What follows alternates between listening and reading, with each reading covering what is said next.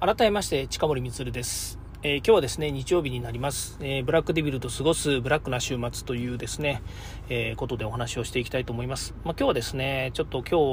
ここ最近の時にですね、え出会った、えちょっとまあ理不尽なことというかですねそういったものについてお話ししたいなというふうに思います、まあ、今日はですね本当に、え雑談も雑談でもう雑談中の雑談なので、えあんまり、え聞かなくても良いというか、まあ、あの DX っぽい話でも全然ないということなのでですねお付き合いいただだければなというふうに思います。えー、どういうことかの趣旨をお話しするとですね、えー、だんだん人間はですね、年を取ってくると、えー、意固地になったりとかですね、もう考え方が固まってしまったりとかですね、それから、え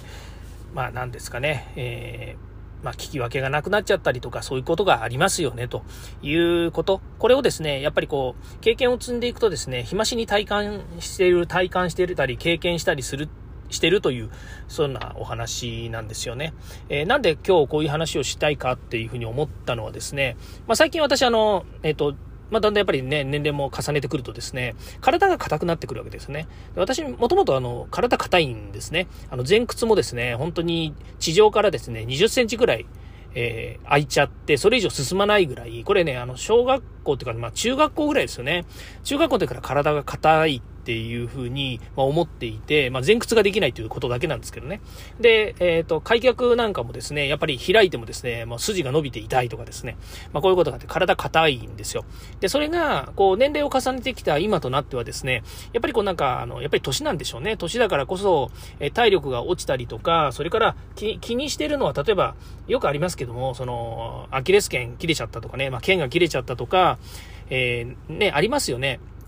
ま野球選手とかサッカー選手とかだとね、よくその、えー、大故障してね、手術しなきゃみたいなのがあると思うんですよ。今のね、大谷、えー、翔平選手もですね、やっぱりこうね、あの、えー、筋がどうのとか、剣がどうのこうみたいな話になるのは、やっぱりスポーツ選手、結構、えー、の過酷な、えー、労働条件というか、労働じゃないのかもしれないですけど、このね、あの、条件の中で、やっぱり最大限のね、えー、筋肉を使って、もしくはその、えー、体のね、自分の資本を使ってですね、えー、皆さんにお届けする良いパフォーマンスをするということで、柔軟とかね、ストレッチとかだって一生懸命やってると思うんですよ。だけどやっぱりそういう風にね、スポーツ選手だってなりますと。で、一般の人たちも歩いてて転んだらね、なんかあの、えー、骨折しましたっていうのから始まりですね、まあ、いろんなものがあって、私もご多分に漏れず、やっぱりこう、運動不足が原因で、えー、体も硬いのも原因で、やっぱりいろんなとこ痛くなったりするんですよね。それから、コロナになって、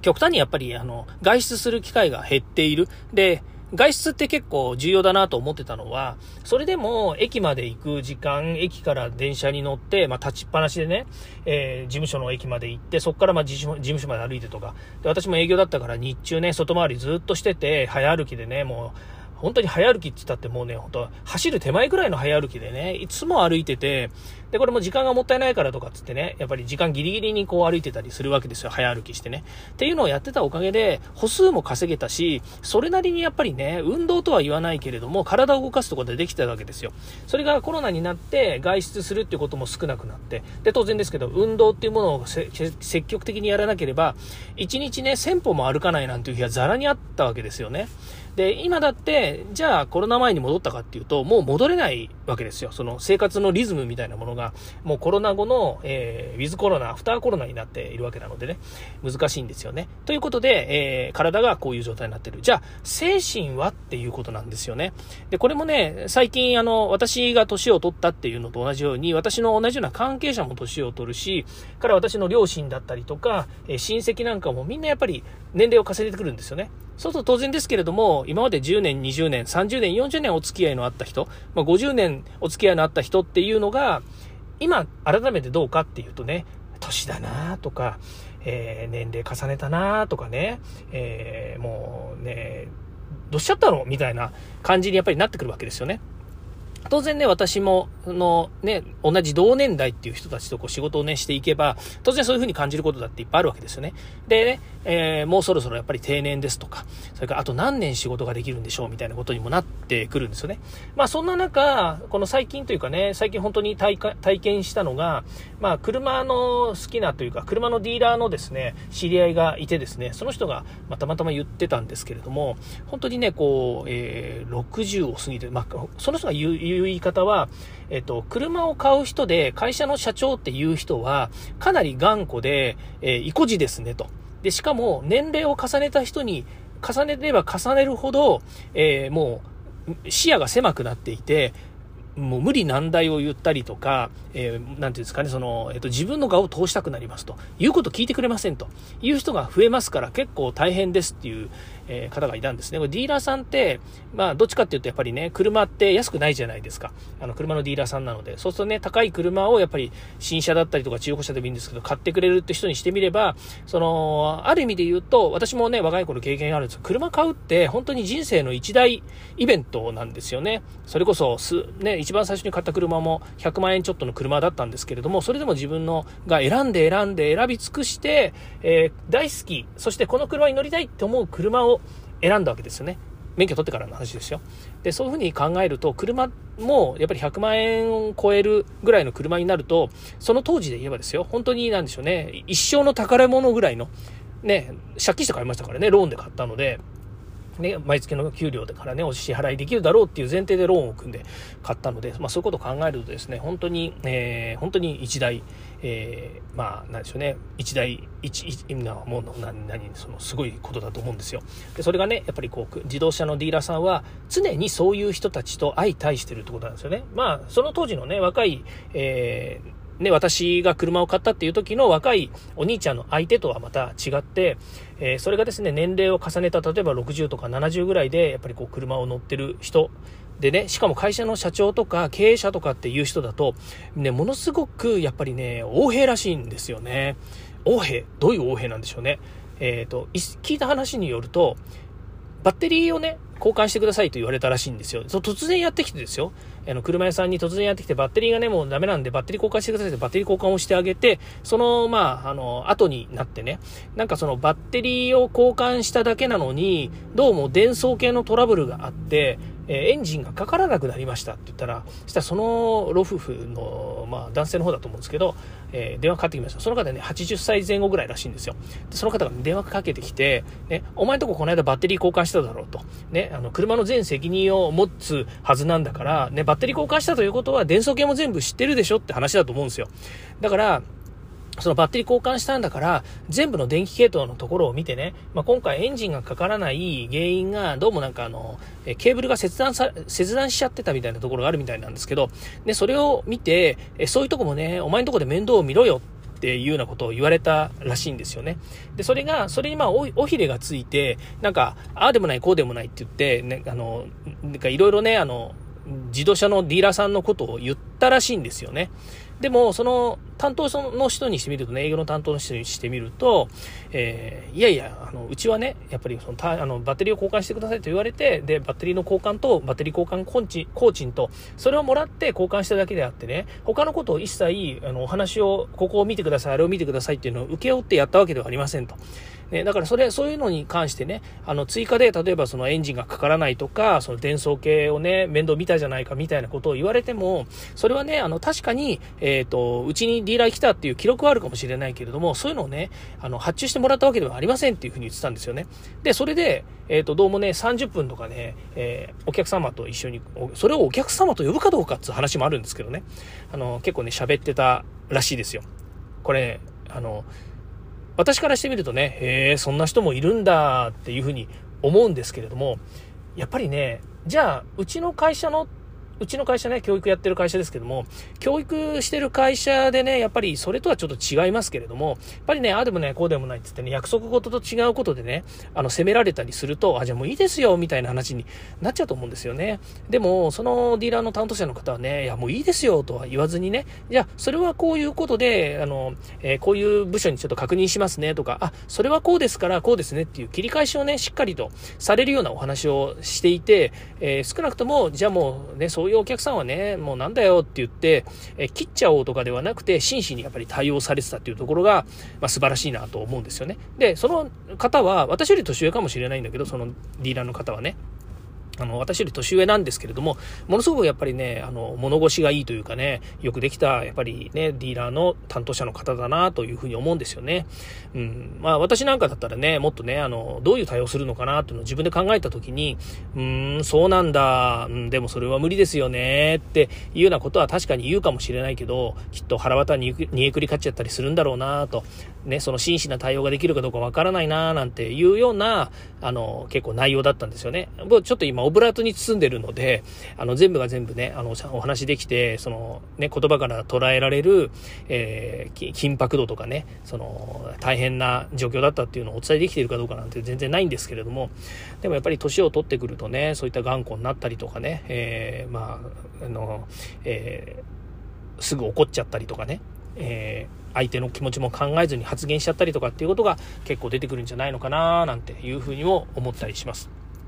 まあこれに付随するとね、あの、それは別に年取ろうがね、若かろうが、いろいろあるじゃないですかというふうなことになるわけですよね。まあここはだからそういう意味でいくとね、やっぱりコミュニケーション上手というか、相手とのね、こう、バランスとか感覚とか、それから立ち位置だとかね、それから距離感だとか、まあいろんな言い方し、私今してますけれども、あの、どういうふうにね、あの、相手とその合意するかみたいなね、それから相手にやっぱり収めてもらうのかみたいなね、まあそういったところって、あの、いろいろ経験しないと、えー、こうね、まとまるものもまとまらないというか、収められないっていう部分ってあると思うんですね。ぜひぜひ人間性としてはそこら辺磨いていきたいなというふうに、えー、常日頃から思いますし、まあもちろんね、そういった突発的なトラブルとか、えー、インシデントってね、よく言いますけれども、何か障害が発生するときって、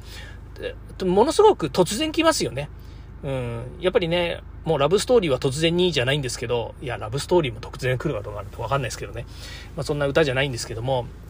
本当にね、あのトラブルってもうすぐ来ますよね。で、その時にやっぱりね、すぐにもう、なんていうんですかね、蒸気、えー、の、何、その、湯沸かし器のようにですね、ピーとかつって頭に血が昇っちゃうとね、もうなんとも切り返しもできなくなったりとかね、あい、あの、うんと、こちらがやっぱり、うんと、いっぱいいっぱいになっちゃってね、えー、本当にスマートな、スマートなって、ここで言うところのスマートっていうのはね、本当にあの、賢いっていう意味なんですけども、スマートなね、対応ができないということになりますので、まあ、ワンクッション、ツークッション、やっぱりね、置いてお話ができるようなね、まあ、そういう気持ちをですね、持ってていくのがいいのかなというふうに思うんですね。まあ、そう考えるとね、えー、そういったトラブルシューティングとかね、それから、えー、一時的な対応っていうのも、今後ね、やっぱり AI がワンクッションを置いてくれるようになるんだろうなと、まあ、AI というかね、そういう QA システムというか対応システムみたいなものが出てくると、それがワンクッションを置くんだろうなというふうには思うんですよね。まあ、あの、相手も、コンピュ、これはもうコンピューターだよねとか、それからね、いや、人間がやってんじゃないよねと思うと、逆に言うとね、相手も冷静になるんじゃないのかなというふうに思うんですよね。なぜかというとね、どうせコンピューターに言ったってわかんねえだろうってなるわけですよ。私もね、たまにあのメーカーのサイトの、えー、QA システムがね、ポップアップで出てきて、そこにね、打ち込むと、えー何がお困りですか？これからお困りですって言うとね、えー、これがお困りです。あの、それで解決できましたか？できません。じゃあ次はこれはどうですか？解決できません。みたいな感じで堂々巡りしてくると、だんだん頭に来るっていうのももちろんあるんですけれども、それでも、ね、ただ単純に、そのね、うんと、一対他の、えー、なんだ、QA システムではなくてね、やっぱり AI が今度絡んでくるとなると、まあ、ある程度ね、えー、お客様がもう堂々巡りになってどうしようもないってなると、じゃあ、ね、次は担当者と変わりますって言って、担当者が今度出ていくようなね、まあそういった場面も出てくるのかなというふうに思うわけですよね。まあいずれにしても AI がです、AI こそですね、まあ、ここで言う AI って言ってるのはもうまるっと AI って言ってるんで、多分生成 AI みたいなものが出てくるとですね、そういった切り返しとかですね、対応っていうのも、えー、ある意味スムーズに、まあ、そそれをスムーズにっていう言い方が正しいのかどうか分かりませんけども、いろんな選択肢をですね、お客様に提示したりとか、から、えー、過去の判例とかね、まあこれこれこそ判例ですよね。過去の判例から、お客様にどういう切り返しをしたりとか、対応したらいいのかっていうこととかね、で、それのインシデントとか問題のね、切り分けっていうのも、えー、AI の方で、えー、ね、分類してもらって、例えば担当者別にこういった状況にあるので、これについては A 社の方で、あまあ、A 部署の方でやってください。これは B 部署の方でやってくださいとか、え、担当は誰それさんなんで、一時担当の、窓口として誰々さんの部署で、これは対応してくださいとかですね。まあ、そんなことも、えー、やってくれるようになるのかな、なんていうふうに思いますよね。まあ、やってくれるようになるかなというか、相場そんなのはできてしまうだろうというふうに思いますし、その、えー、QA とかね、その、いわゆるコンタクトセンターだったりとか、カスタマーサクセスみたいなものっていうのは、それぞれ会社のノウハウだったりとかね、まあそれはあの、テンプレートで、あの、絶対これがいいですみたいなものがまだあるわけでもないので、